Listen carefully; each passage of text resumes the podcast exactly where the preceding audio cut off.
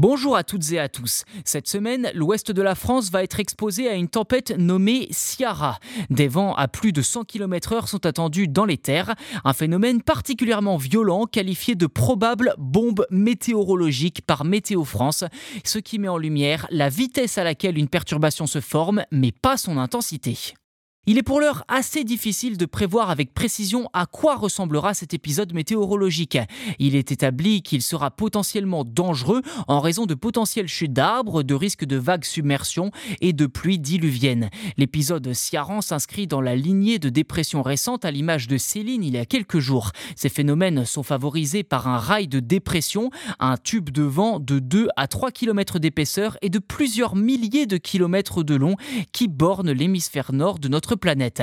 Ce rail fait office d'une autoroute pour les perturbations qui peuvent circuler librement comme le wagon d'un train sur un rail, explique l'agence météorologique française.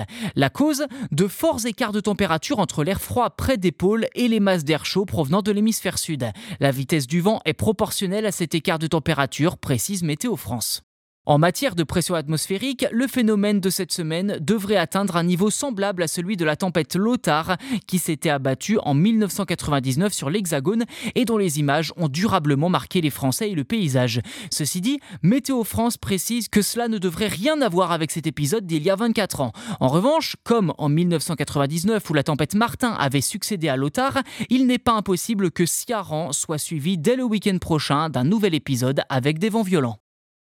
Voilà pour cet épisode. N'hésitez pas à vous abonner au podcast si ce n'est pas déjà fait sur votre plateforme d'écoute préférée. C'est gratuit et en plus, vous serez les premiers informés lors de la sortie des futurs numéros. Merci encore pour votre soutien et à très vite.